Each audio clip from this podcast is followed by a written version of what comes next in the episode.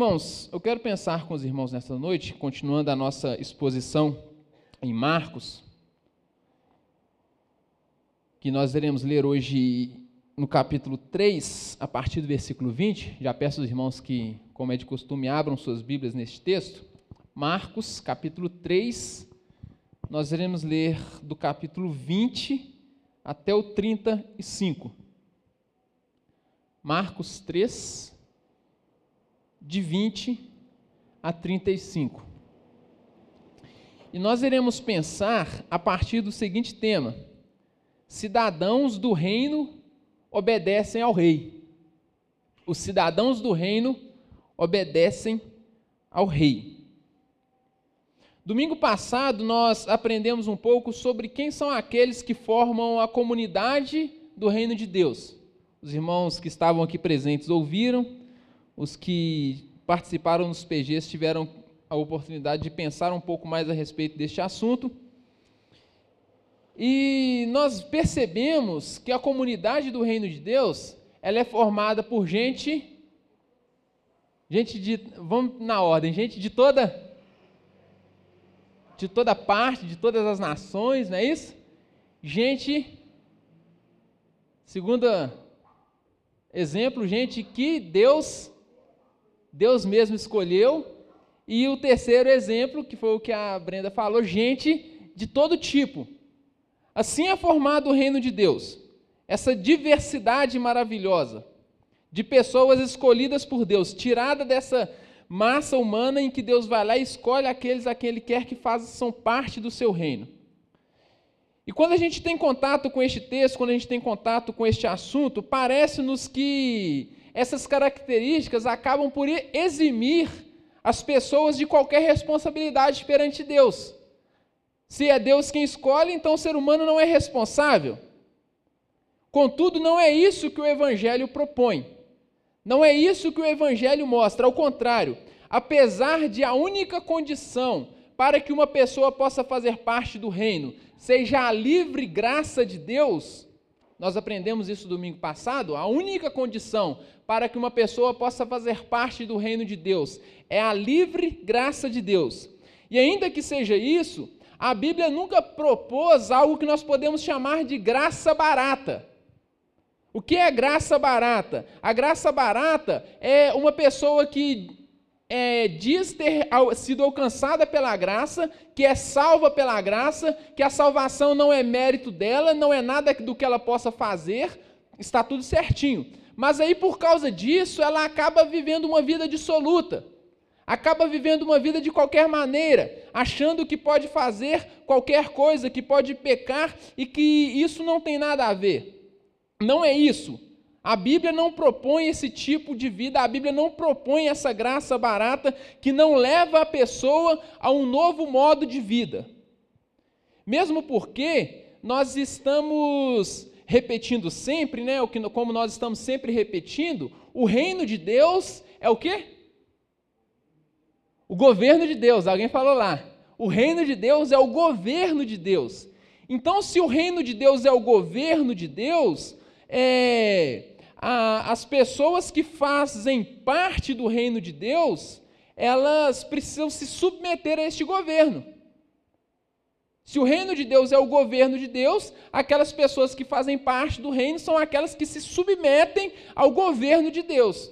E por isso a mensagem de Jesus era exatamente: o reino de Deus chegou, arrependam-se e creiam no Evangelho.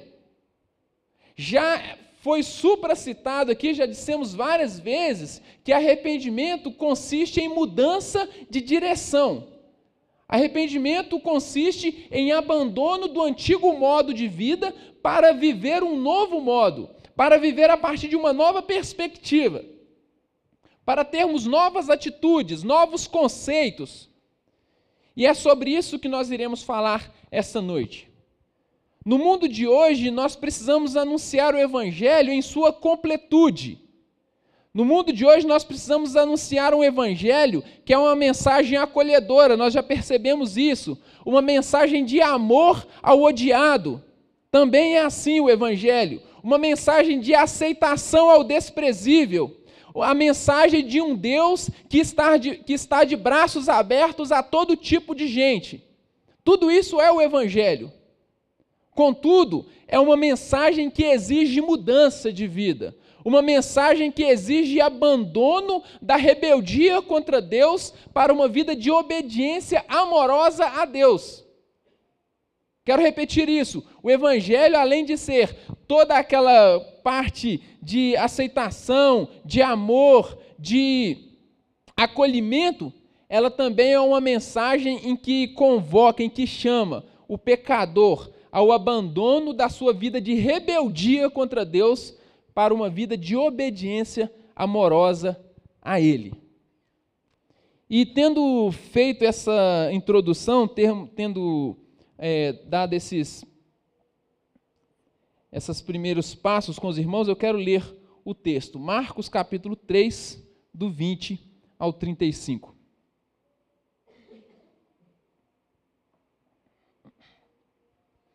Diz assim: Então Jesus foi para casa.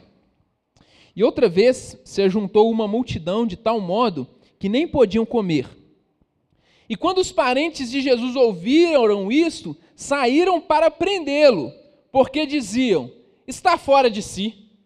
Os escribas que tinham vindo de Jerusalém diziam: ele está possuído de Beuzebu. Ele expulsa demônios pelo poder do maioral dos demônios. Então, convocando-os, Jesus lhe disse: Jesus lhes disse por meio de parábolas: Como pode Satanás expulsar Satanás? Se um reino estiver dividido contra si mesmo, tal reino não pode subsistir. Se uma casa estiver dividida contra si mesma, tal casa não poderá subsistir.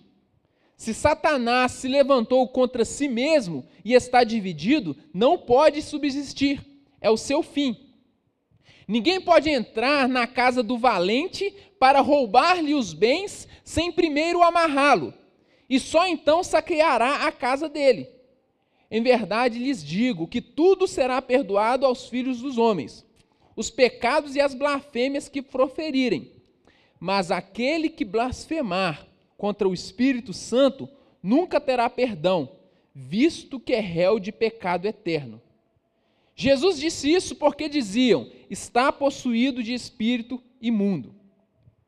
Nisso chegaram a mãe e os irmãos de Jesus, e tendo ficado do lado de fora, mandaram chamá-lo. Muita gente estava sentada ao redor de Jesus e alguns lhe disseram: Olhe, sua mãe e seus irmãos e as suas irmãs estão lá fora procurando o Senhor. Então Jesus perguntou: Quem é minha mãe e quem são meus irmãos? E olhando em volta para os que estavam sentados ao seu redor, disse: Eis minha mãe e meus irmãos. Portanto, aquele que fizer a vontade de Deus esse é meu irmão, minha irmã e minha mãe.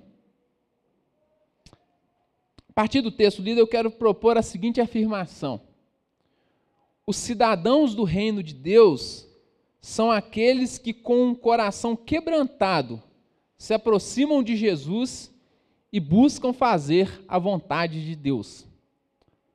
Os cidadãos do reino são aqueles que, com um coração quebrantado, se aproximam de Jesus e buscam fazer a vontade de Deus. E o texto nos mostra essa verdade por meio de quatro ensinamentos que eu quero pensar com os irmãos e com os amigos nesta noite. O primeiro ensinamento é que estar perto de Jesus não nos faz cidadãos do reino. Estar perto de Jesus não nos faz cidadãos do reino. Versículos 20 e 21. O texto diz que a multidão seguia Jesus de tal forma, por todo lado, que ele e seus discípulos não tinham tempo sequer para comer. Então, as pessoas próximas a Jesus, essa é a tradução literal, as pessoas próximas a Jesus, não os parentes, como deve estar escrito na sua Bíblia, ou familiares, como também deve estar escrito na sua Bíblia,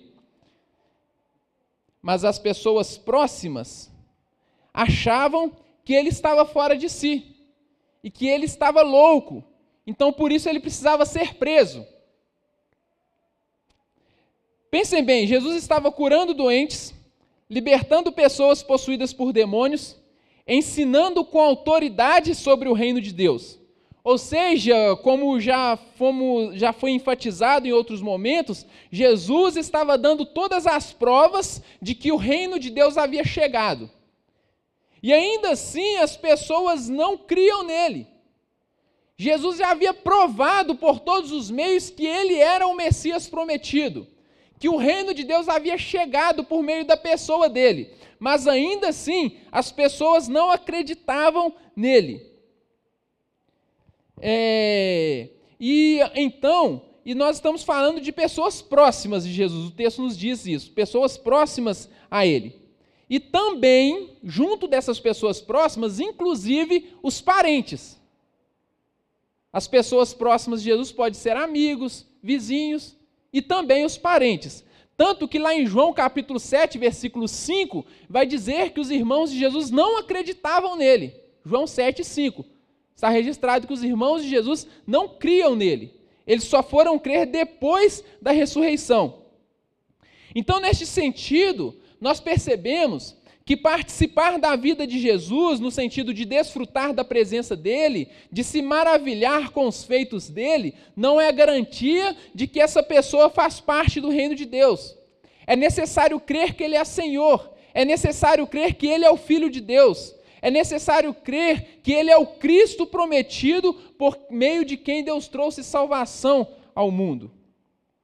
É interessante que muitos estudiosos, as pessoas que, por exemplo, faz algum curso aí na área de história, por exemplo, é, eles gostam de enfatizar o Jesus histórico. Já viram essa expressão?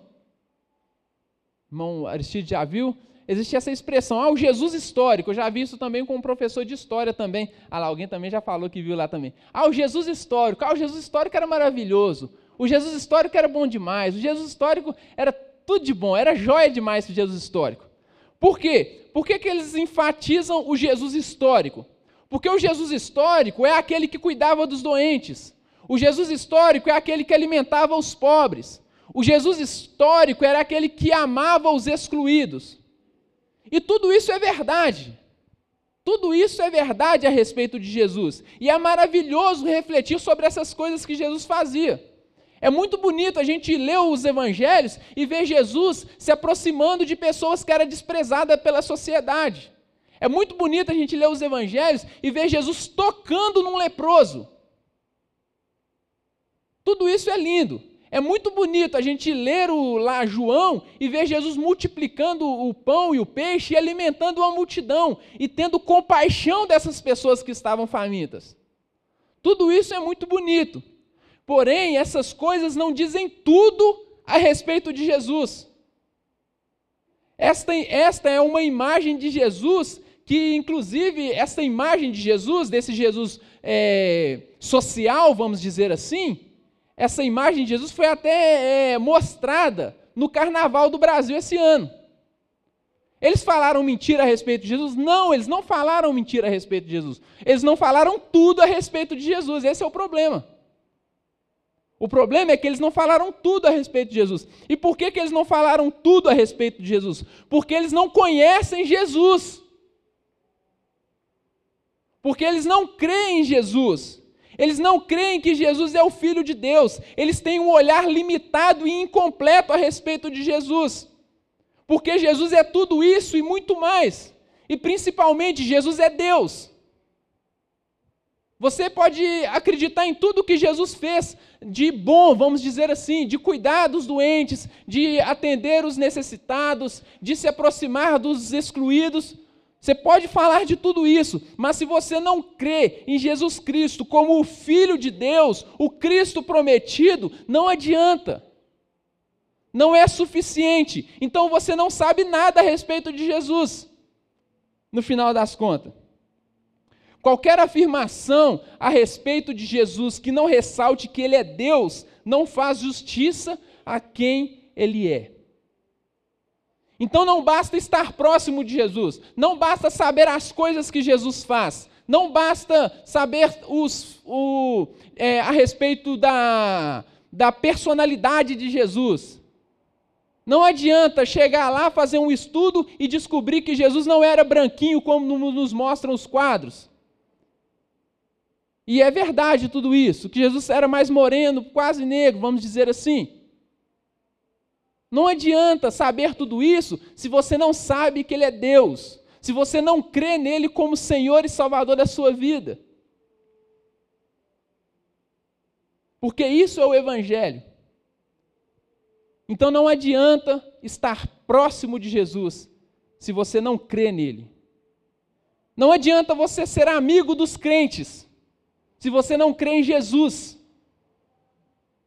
Não adianta você vir à igreja e gostar até do culto. O culto é legal, a música é legal, a pregação, a mensagem é legal. Não adianta, se você não crê em Jesus, nada disso é suficiente, porque isso não te coloca dentro do reino.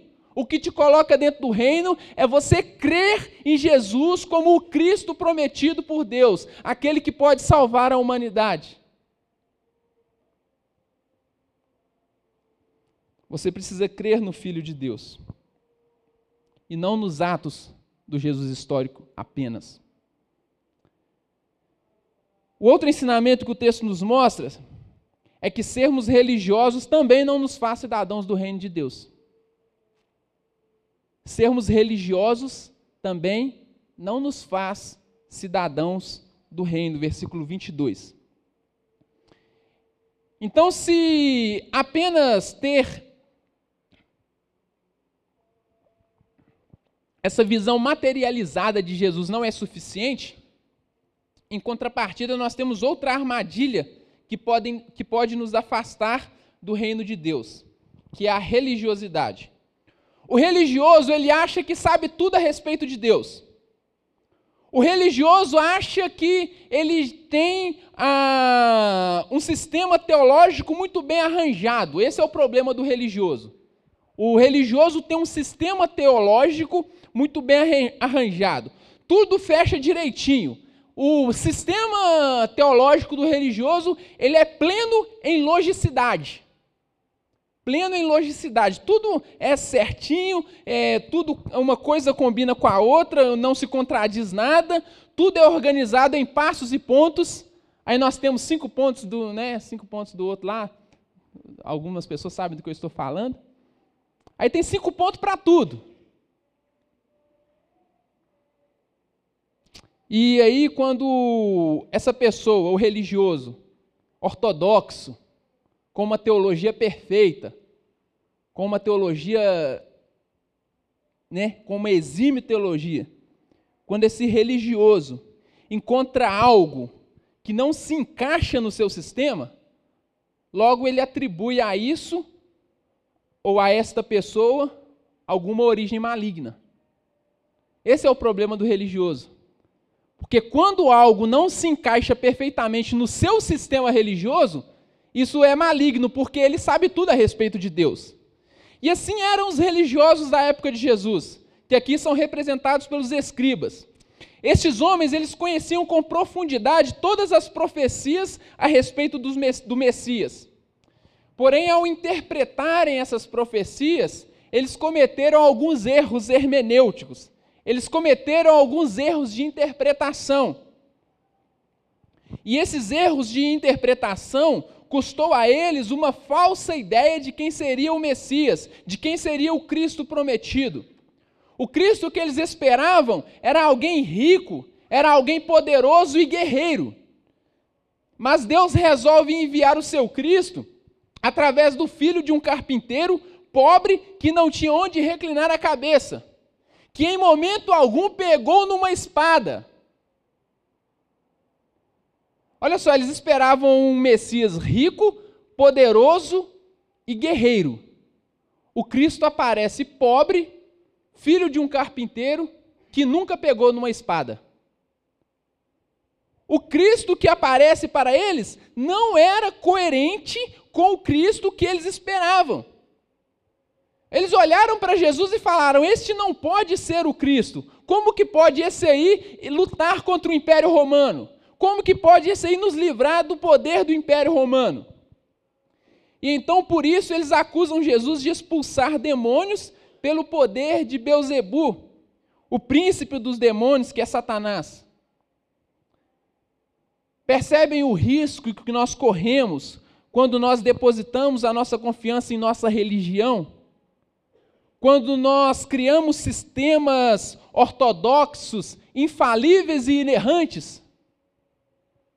Criamos sistemas ortodoxos infalíveis e inerrantes. Colocamos estes, essas teologias, colocamos essas doutrinas religiosas com o mesmo valor que a Bíblia. O problema, o risco que nós corremos, é que quando nós fazemos isso, nós passamos a confiar na nossa religião, nós passamos a confiar na nossa doutrina, nós passamos a confiar na nossa confissão de fé. Ah, mas a confissão batista de 1689, que para alguns é a melhor confissão batista de todos os tempos, diz isso. Mas e o que, que a Bíblia diz? O que, que a Bíblia diz? Ah, mas a declaração de fé de Westminster diz isso. Mas o que, que a Bíblia diz? Porque entre a declaração de fé batista e a Bíblia, se houver contradição, eu fico com a Bíblia. Porque a Bíblia revela Jesus. Então, quando nós fazemos isso, quando nós confiamos na nossa doutrina, na nossa religião, na nossa confissão de fé, nós corremos o risco de não reconhecermos Jesus. Porque nada disso tem a capacidade de abarcar tudo que Jesus é. Nada disso tem a capacidade de é, abarcar de comportar tudo o que Jesus é. É muito interessante porque quando a gente lê os evangelhos, a gente estuda a respeito dos evangelhos, a gente vê vários títulos a respeito de Jesus. É o Cristo, é o Filho de Deus, é o Filho do Homem, é o Messias que é Cristo também, né? Todas e são vários outros títulos que aparecem sobre Jesus. E aí quando você vai estudando esses títulos, todos esses títulos já existiam. Não foi nada inventado na hora, não foi nada atribuído a Jesus de última hora. Já eram títulos que existiam. Porque todos os títulos possíveis não são capazes de dizer quem Jesus é. Todos os títulos possíveis não são capazes de expressar quem é o Cristo de Deus. Então a gente precisa de falar, Jesus é isso, mas ele é aquilo também, mas ele é o Messias, mas ele é o Filho de Deus, mas ele é o Filho do homem. Ele é o servo sofredor. Salvador e por aí vai. Porque o nosso sistema religioso não tem o poder de dizer tudo o que Jesus é. Então pode ser que em algum momento, Jesus, a Bíblia, por exemplo, vai dizer algo de Jesus que não cabe dentro da teologia perfeita que nós criamos. Existia uma teologia, teologia clássica, ortodoxa. Teologia clássica, ortodoxa, reformada. Reformada, inclusive. Eu gosto da teologia reformada.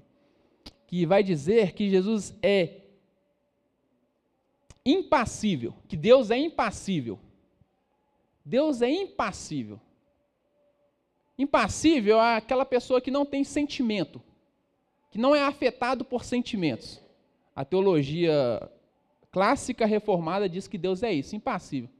Só que a gente lê os evangelhos, Jesus chora, Jesus se entristece, Jesus se alegra. Jesus não é Deus? Alegria, tristeza, isso é sentimento? Não. Então, entre a teologia reformada e a Bíblia, eu fico com a Bíblia que fala que Jesus sofre. Jesus sente.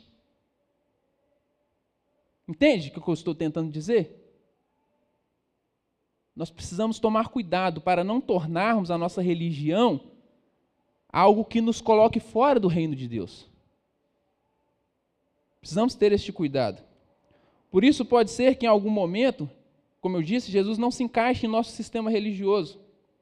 E quando isso acontecer, nós precisamos ter a condição de abrir mão deste ponto do sistema. Não é quer dizer que nós vamos abrir mão da nossa religião toda. Abrimos mão deste pontinho do nosso sistema religioso e ficarmos com Jesus. Caso contrário, nós corremos o risco de não reconhecer Jesus e acabarmos atribuindo a Satanás algo que deveria ser atribuído a Deus. É muito sério isso. O outro ensinamento é que o nosso coração endurecido nos afasta do reino, versículos 23 a 30. O nosso coração endurecido nos afasta do reino. Para entender este, este ensinamento, nós precisamos observar algumas questões aí. Primeiro, Jesus então chama aqueles homens e questiona a eles como poderia Satanás expulsar Satanás. Como poderiam eles imaginar que havia uma guerra civil dentro do reino de Satanás? Como poderia haver, haver uma guerra civil no reino de Satanás? Isso é ilógico, porque se isso acontecesse, Satanás estaria decretando a derrota do próprio reino. Então, um reino dividido, um reino que luta entre si, não pode subsistir. Ele vai se destruir a si mesmo. Então, no versículo 17, Jesus fala uma coisa muito interessante. Olha só, versículo 27, melhor dizendo, diz assim: Ninguém pode entrar na casa do valente e roubar-lhe os bens sem primeiro amarrá-lo, e só então saqueará a casa dele. Jesus fala que ninguém pode entrar na casa do valente, saquear a casa sem antes amarrar o valente. O valente aqui é Satanás. E por que, que eu estou afirmando que o valente é Satanás? Basta nós olharmos o contexto. Jesus está atuando. E à medida que ele se depara com demônios, o que, que acontece? Nós estamos vendo esses últimos domingos aí. Jesus se depara com demônios, o que, que acontece? Eles se prostram, eles se rendem a Jesus e obedecem, se submetem às ordens de Jesus. Não é isso que acontece? Ou seja, Jesus prova que ele é mais poderoso que os demônios. Porque os demônios só iriam se render àquele mais poderoso que ele. Então, isso prova que Jesus é mais poderoso que os demônios. Aí, quando a gente volta para a parábola do texto aqui que nós lemos, é, nós percebemos o que? Jesus disse que para entrar na casa do valente, antes precisa amarrar o valente. Porém, somente pode amarrar o valente quem é mais forte que o valente. O valente não vai se deixar ser amarrado por quem é mais fraco que ele. Somente o mais poderoso, alguém mais poderoso que o valente, poderia amarrá-lo. Então, aplicando a figura ao contexto que nós estamos lendo, Jesus se mostrou mais poderoso que os demônios. Então, Jesus é mais forte que os demônios, glória a Deus. Então, quem é o valente? Satanás, pois o valente é mais fraco do que aquele que o amarra. Agora, o mais interessante, e nós vimos nas mensagens anteriores, é Jesus libertando as pessoas do domínio de Satanás. Ou seja, Jesus está saqueando a casa do valente. O que nós percebemos no texto aqui, Jesus disse, a parábola que Jesus contou, ele está falando exatamente o que está acontecendo no, na, no seu ministério. Ele amarra o valente, que é Satanás, e saqueia a casa do valente, que é Satanás, ou seja, tirando as pessoas do domínio de Satanás. Resumindo, quando Jesus veio ao mundo, ele amarrou Satanás. Quando Jesus veio ao mundo, ele amarrou Satanás. Amarrar aqui no sentido de limitar a ação de Satanás. E quando Jesus faz isso, ele então cria a possibilidade de nos tirar do reino de Satanás e nos levar para o reino de Deus. Agora, olha só o que, que fala lá em Apocalipse, capítulo 20, versículos 1 a 3. Apocalipse, capítulo 20, versículos 1 a 3. Apocalipse 20, de 1 a 3.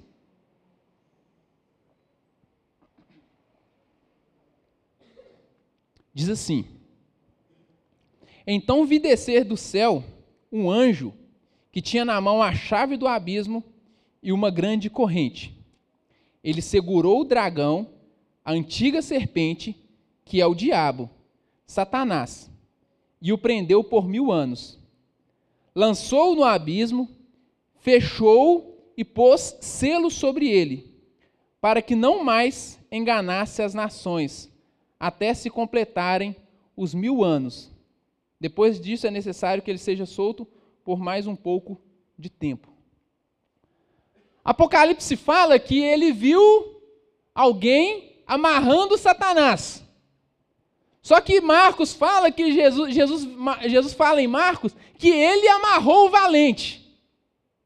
Quer dizer então que esses mil anos aqui vai acontecer? Não, já está acontecendo. Jesus já prendeu Satanás, ele já está preso.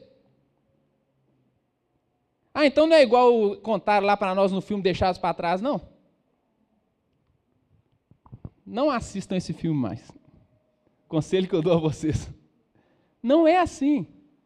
Jesus já amarrou Satanás. Só que isso é um problema, porque isso aumenta a nossa responsabilidade. Porque o texto diz que quando Satanás estava solto, ele tinha o poder de enganar as nações. Quando Jesus amarra Satanás, ele não tem mais o poder de enganar as nações. Então, se Satanás não tem mais o poder de enganar as nações, quer dizer então que aqueles que não se rendem a Jesus não se rendem por causa do seu coração endurecido. Não pode culpar Satanás. Você nunca vai poder dizer, uma pessoa nunca vai poder dizer que foi para o inferno por causa de Satanás. Porque Satanás não pode mais enganá-la. É isso que o texto está dizendo. Então, se ela permanece no engano, é por causa do seu próprio coração endurecido. E este é o pecado da blasfêmia contra o Espírito Santo, que Jesus fala no mesmo texto. O Espírito Santo veio ao mundo para dar testemunho de Jesus, João capítulo 15, versículo 16. E veio também para nos convencer do pecado, da justiça e do juízo, João capítulo 16, versículo 8. Então, o, peca o pecado contra o Espírito Santo é não reconhecer a obra do Espírito Santo. Jesus estava expulsando demônios pelo poder do Espírito Santo, mas os escribas não estavam reconhecendo isso, e então estavam atribuindo este fato a Satanás, porque eles tinham seus corações endurecidos, já que a ação de Satanás para enganá-los estava, estava limitada. Então Jesus continua, e, e, e continua limitada até hoje. Então, quando nós rejeitamos a obra do Espírito Santo, irredutivelmente até a morte, nós blasfemamos contra o Espírito Santo. E é por isso que não há perdão. Por isso não há perdão. Então, e Lucas nos ajuda a entender isso um pouco melhor. Lucas capítulo 12, de 8 a 10. Quero ler mais este texto com os irmãos. Lucas capítulo 12, de 8 a 10. Diz assim: Lucas 12, de 8 a 10. Digo mais a vocês: aquele que me confessar diante dos outros, também o filho do homem o confessará diante dos anjos e diante de Deus. Mas o que me negar diante das pessoas, será negado diante de Deus, dos anjos de Deus. Todo aquele que disser uma palavra contra o filho do homem, isso lhe será perdoado mas para o que blasfemar contra o Espírito Santo não haverá perdão. Percebem o contexto? Jesus está falando: olha, quem me confessar, eu o confessarei diante de Deus. Quem me negar, eu o negarei diante de Deus. Você pode pecar contra o pai ou contra o filho. Se pecar contra o espírito, isso não há perdão.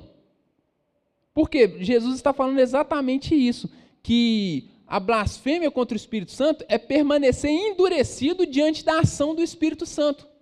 É não reconhecer a obra do Espírito Santo na sua vida.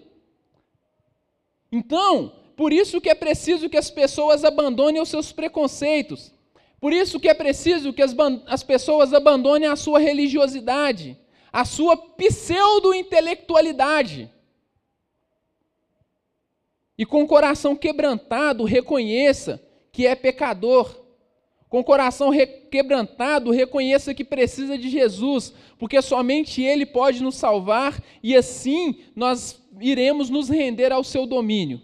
E este é a última, o último ensinamento que eu quero destacar nesta noite. Rei, os cidadãos do reino fazem a vontade de Deus. Versículos 31 a 35. Por fim, novamente, o texto nos diz que as pessoas que queriam levar Jesus embora é, chegaram novamente. E agora Marcos identifica essas pessoas exatamente como a mãe e os irmãos de Jesus. E a resposta que Jesus dá aponta para quem de fato são cidadãos do reino. Ou seja, aqueles que fazem a vontade dele, aqueles que fazem a vontade de Deus. E isso fica muito lógico. Se o reino de Deus é o domínio de Deus, se o reino de Deus é o governo de Deus, logo aqueles que fazem parte do reino de Deus se submetem a este domínio. E a prova de que nós nos submetemos ao domínio do, de Deus é quando nós fazemos a vontade dele. Jesus não exigiu de nós uma religiosidade que muitas vezes é expressa em sacrifícios, liturgia ou doutrinas. Não. O que Jesus pediu de nós foi obediência à vontade de Deus expressa em Sua palavra. Ele também não pediu que apenas estivéssemos perto dele, que gostássemos de estar junto com o povo dele, apenas. Não, que nós tomássemos conhecimento do que ele faz. Ele não pediu apenas isso, mas ele pediu para que creiamos nele. E o resultado lógico de crer é obedecer. Tipo assim, se Jesus é quem ele diz ser, então o que ele manda fazer é o melhor para mim, então eu vou obedecê-lo. E mais, se ele é o Messias, se ele é o rei prometido, o Cristo prometido, se ele é este rei, então para fazer parte do reino dele, eu devo a ele obediência. Então aquele que crê, obedece. Então nós não podemos nos aproximar de Jesus apenas como Salvador mas nós precisamos nos aproximar dele também como Senhor das nossas vidas. E aqueles que reconhecem Jesus como Senhor, obedecem à sua vontade. Então nós percebemos nessa noite, concluindo, quero concluir falando isso, que nós percebemos nessa noite que uma compreensão equivocada a respeito de Jesus nos coloca fora do reino de Deus.